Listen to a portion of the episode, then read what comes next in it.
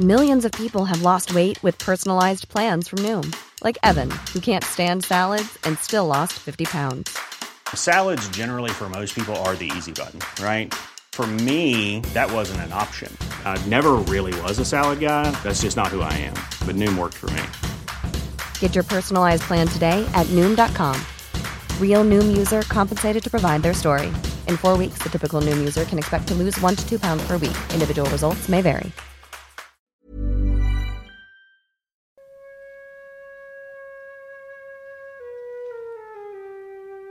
Las monarquías europeas viven bajo la sombra de escándalos y corrupción. Desde los Windsor en Inglaterra hasta los Borbones en España, hemos visto desde hace décadas historias de infidelidad, engaños y acusaciones de lavado de dinero, negocios oscuros y líos judiciales que han puesto en entredicho la utilidad de la institución monárquica en pleno siglo XXI. Sin embargo, en Europa sobreviven otras seis casas reales en países prósperos, ¿Cómo se explica que tengan reyes algunos de los países más consolidados económica y políticamente? Las claves del mundo. El contexto internacional en Podcast OM.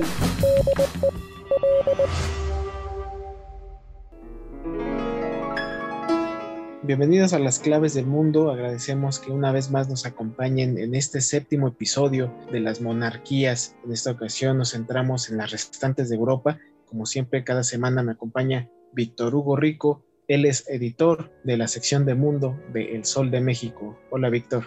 Hola, Yair, ¿cómo estás? Un gusto otra vez estar aquí contigo. Saludos a todos los que nos escuchan cada semana en este podcast dedicado ya varios capítulos a las monarquías. Y sí, vamos a ver por qué en países pues, democráticos prósperos como son Suecia, Noruega, Dinamarca, existen las monarquías, siguen existiendo, tienen alguna utilidad en esos países, qué significan, pero también vamos a ver pues las que dejaron de existir en Europa, ¿por qué? Y algunas hasta intentan regresar. Y sí, hemos dado una vuelta por el Reino Unido y por España. Conocimos un poco de la historia de las coronas más mediáticas o las más rentables a nivel mundial, rodeadas de polémicas, pasajes oscuros y futuros inciertos, como bien dices Vic. Pero al igual que estas dos, existen más monarquías en Europa unas aún vigentes y otras extintas, y entre estas tenemos a las que intentan resucitar y regresar al poder, o por lo menos para recibir un pedazo del pastel. Es así que comenzamos este viaje por el resto de las monarquías del viejo continente. Después de Asia, Europa es la región que concentra mayor número de estados monárquicos. De los 28 reyes que aún existen en el planeta, 10 ejercen su poder en el continente. Entre este número no se incluye ni a la Orden de Malta, ni al Principado de Andorra y tampoco a la Ciudad del Vaticano, que entran dentro de una categoría especial. Además de Gran Bretaña y España, los otros reinados europeos están en Bélgica, Países Bajos, Dinamarca, Suecia y Noruega, añadiendo además los principados de Luxemburgo, Liechtenstein y Mónaco. Las monarquías absolutas son una especie en extinción. En la actualidad hay únicamente cuatro y ninguna de ellas se localiza en Europa.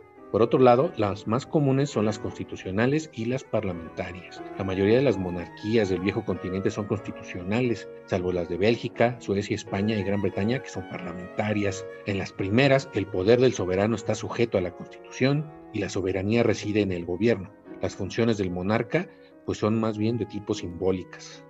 Adicionalmente, hay ciertos casos en los que los reyes o reinas son también cabezas de la religión que profesa la familia real. Por ejemplo, los soberanos de Dinamarca y de Noruega, además de su condición de majestades, son los máximos exponentes en su país del luteranismo. El resto de gobernantes reales, cinco de los cuales son católicos, estamos hablando de Bélgica, España, Liechtenstein, Luxemburgo y Mónaco, y dos luteranos que están en Suecia y Países Bajos. Estos no ostentan cargo religioso alguno. Políticamente, las realezas que tienen más influencia política, curiosamente, son los estados más pequeños, como el caso de Liechtenstein y Mónaco, consideradas monarquías semiconstitucionales, pues el príncipe Alberto de Mónaco comparte el poder legislativo con el Consejo Nacional. El ejecutivo y el judicial son competencia del príncipe. Su relación estrecha con Francia en materia de defensa obliga al príncipe a ejercer sus derechos de soberanía conforme a los intereses franceses. Por su parte, la constitución de Liechtenstein otorga importantes poderes al príncipe, que puede vetar leyes aprobadas por el Parlamento. El referéndum de 2003 reforzó la posición de la dinastía reinante, que había amenazado con dejar el país e instalarse en Austria. Otro dato importante es que dentro de estas monarquías que sobreviven en Europa, casi todos son hermanos, tíos, sobrinos y casi todos los miembros de la realeza son nietos de la reina Victoria, con unas mezclas muy extrañas, por ejemplo los Borbón, que son franceses reinados en España, o los Sajonia-Coburgo, de origen alemán y que vimos en nuestro podcast dedicado a ello, después usaron el nombre de un castillo para cambiar su casa real a Windsor, con el fin de desligarse de los enemigos de Inglaterra durante la Primera Guerra Mundial. Cada monarquía tiene sus diferencias, incluyendo su financiamiento. Por ejemplo, mientras la Casa Real holandesa paga impuestos por todos sus bienes, la española depende del Estado. La británica es la monarquía más costosa y excéntrica y el presupuesto más pequeño es el del rey de Suecia, que recibe menos de 6 millones de euros al año. Para el politólogo Charles Rosen, eh, consultado por la BBC, no hay incompatibilidad entre monarquía y calidad democrática. De hecho, algunos países monárquicos como Noruega, Suecia y Dinamarca están entre los más democráticos del mundo. En ellos no solo no se reniega de la monarquía, sino que es una institución que funciona muy bien y tiene buena aceptación popular. Además, considera que un país como Bélgica sería inviable sin un monarca, ya que es un estado compuesto por pueblos diversos, una parte francófona y otra parte neerlandesa, que están unidos bajo la figura del soberano a pesar de su cultura tan diferente. Sin embargo, toda la realeza europea desciende de un legado de autoritarismo y riqueza a costa del sometimiento de otros pueblos y de una serie de escándalos que salpica a todos pero con leyes adaptadas para su beneficio, lejos de lo que deberían ser estados democráticos. En Suecia, por ejemplo, al igual que en España, la constitución protege ya no solo al rey, sino a toda la familia real. Cuando un empresario pagó los gastos de la lujosa luna de miel de la heredera del trono, un grupo de ciudadanos denunció a Victoria de Suecia y a su marido por corrupción, pero el fiscal determinó que la princesa y la reina real pues no encajaban en la ley. La princesa ha heredado su posición, así que no está incluida en la categoría de personas afectadas por la legislación, sentenció la fiscalía. Por otro lado, el padre de la reina Silvia, acusado de tener vínculos con los nazis, se benefició de una fábrica confiscada a un empresario judío y fue intocable. En Países Bajos, uno de los escándalos más graves de su historia lo protagonizó el marido de la reina Juliana, Bernardo, al ser acusado en 1970 de soborno por cobrar un millón de dólares por sus gestiones para que el ejército holandés comprara aviones de caza. No hubo acusación judicial ni imputación, pero el escándalo fue tan grande que la reina Juliana decidió aplicar. El Parlamento no aceptó, pero desposeyó de todos los títulos, honores y privilegios a su consorte. Caso especial es el de la monarquía en Bélgica, protagonista de una de las peores atrocidades en la historia entre los años 1885 y 1908, cuando el rey Leopoldo II hizo del Congo una colonia privada, convirtiendo a ese país africano en una inmensa granja de exportación de caucho, marfil y otros productos, un centro de trabajo esclavo que dejó entre 5 y 10 millones de muertos. envuelto en el manto de la filantropía, el cristianismo y el abolicionismo, Leopoldo II explotó a millones de nativos al mismo tiempo que era presidente de la Sociedad para la Protección de los Aborígenes y anfitrión de la Conferencia Antiesclavista de 1889 en Bruselas. Un siglo después, en junio de 2020, el actual monarca belga Felipe pidió disculpas por el genocidio y los abusos coloniales. Fue la primera vez que la monarquía belga reconoció la cruel explotación en el corazón de África, primero por Leopoldo II y posteriormente a manos del Estado belga. Pero también un siglo después, el hermano del rey Felipe, el príncipe Laurent, trajo de vuelta ese pasado cuando salieron a la luz sus negocios oscuros con hijos del fallecido líder libio Muammar Gaddafi en la República Democrática del Congo. Realizando un viaje allí le había sido prohibido expresamente. También fueron de escándalo los gastos de decoración y mantenimiento de su palacio, pagados por la Marina belga por un total de 175 mil euros. Al igual que sus parientes de otras monarquías europeas, Laurent evitó los tribunales. El monarca más rico es el príncipe Hans Adam II de Liechtenstein, con una fortuna valorada en 4.500 millones de euros. El tercero más rico es el príncipe Alberto de Mónaco, con unos mil millones de euros. El cuarto puesto le pertenece a la reina Isabel con 540 millones de euros y el rey Felipe IV ocupa el noveno puesto con cerca de 18 millones de euros, según la estimación de Business Insider. Como hemos visto, después de tantos siglos, las monarquías europeas han presentado formas muy diversas de gobernar que dependen de la época, de su sociedad y de su geografía. Y en los lugares donde no ha sabido adaptarse han sido abolidas. Pocas palabras, solo permanecerá donde sea útil. Así que más allá de las 10 monarquías vigentes de las que hemos hablado, también han existido otras. La historia ha sido justa o injusta con algunas de ellas que han desaparecido, como el caso de Italia, Francia, Alemania o Rusia. En dichos casos no lograron reponerse de los embates contemporáneos, por ejemplo la realeza de Rusia o Alemania, que se extinguieron al finalizar la Primera Guerra Mundial, esto debido a las derrotas de sus frentes en las batallas. Posteriormente, con los movimientos fascistas y comunistas que asolaron Europa, otras monarquías tuvieron que exiliarse instaurándose la república en sus naciones. Tal es el caso, por ejemplo, de Italia, como ya mencionaba Vic, Grecia o Albania también. Existe una veintena de países europeos que en algún momento de su historia mantenían en su poder una monarquía. Desde el siglo XVIII hasta el siglo XX, la mayoría de países europeos vieron cómo caían las monarquías que gobernaban con mano de hierro y así cayeron unas más forzadas que otras. Mientras que por un lado veíamos cómo cortaban cabezas, por otro lado solo era una invitación cordial a dejar el país.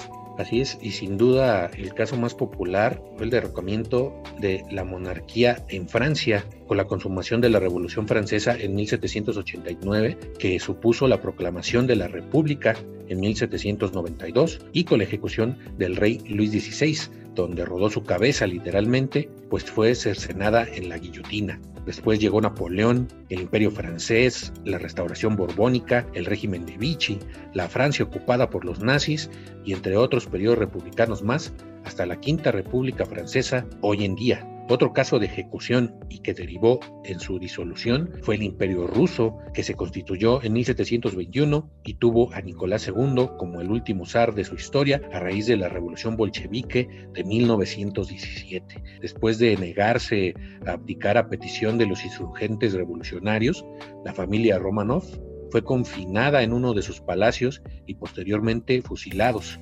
No conforme con eso, sus cadáveres fueron quemados para que sus restos fueran rescatados y evitar darles sepultura. Finalmente Rusia se convirtió en república, primero como la URSS hasta 1991 y actualmente como la Federación Rusa. En su momento fue una de las más importantes y poderosas. Se trata de Portugal, monarquía independiente desde 1640 que concluyó en 1910 con la revolución que derrocó al rey Manuel II tras proclamarse la república. El monarca portugués se exilió en Inglaterra. Desde luego el caso de Portugal no es el único monarca que tuvo que huir de su país ante la revuelta social y la caída de sus respectivas coronas. Por ejemplo, la de Alemania, que ya hemos hablado bastante del rey Guillermo II, que terminó viviendo en Países Bajos, pero otros casos son Grecia, Italia, Albania y Rumania, donde sus monarcas fueron perseguidos. En Grecia, Constantino II fue perseguido por la dictadura militar de 1967, actualmente se encuentra en Roma. Albania perdió su corona con la ocupación italiana y esa suerte corrió el mismo rey italiano Víctor Manuel III, que aunque tuvo el respaldo de la dictadura fascista de Benito Mussolini, cayó con el voto ciudadano al optar por una república. En consecuencia la conclusión de la Segunda Guerra Mundial, otras casas reales también cayeron como en Yugoslavia, Bulgaria, Rumania, Finlandia, Polonia, la Casa Conjunta de Estonia-Letonia y la República Checa junto a las de Eslovaquia.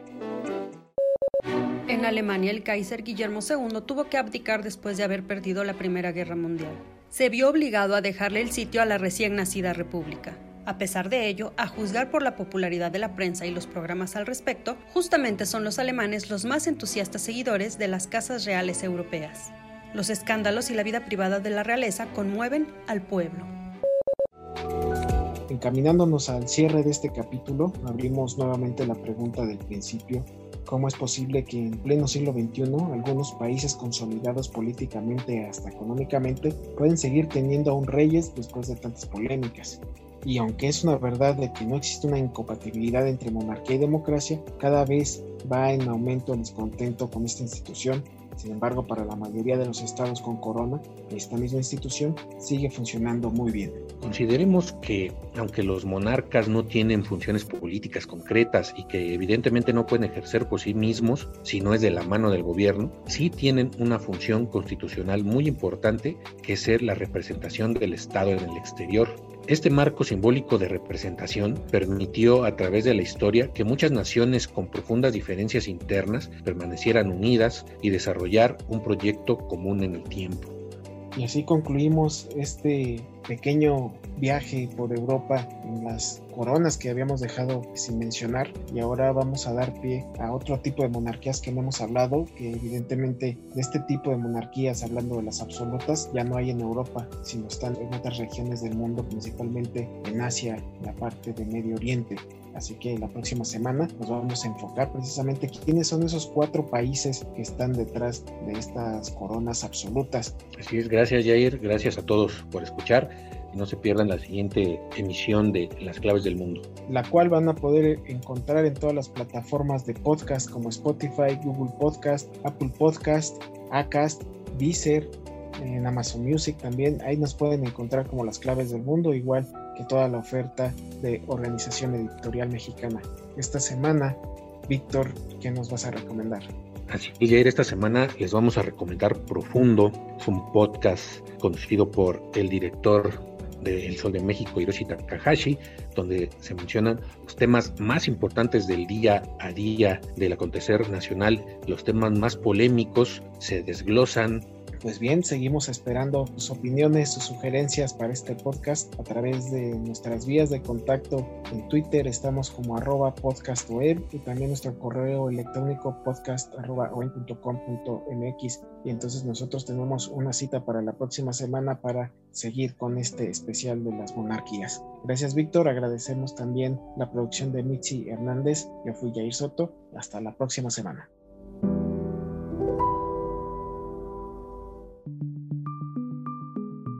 Es una producción de la Organización Editorial Mexicana.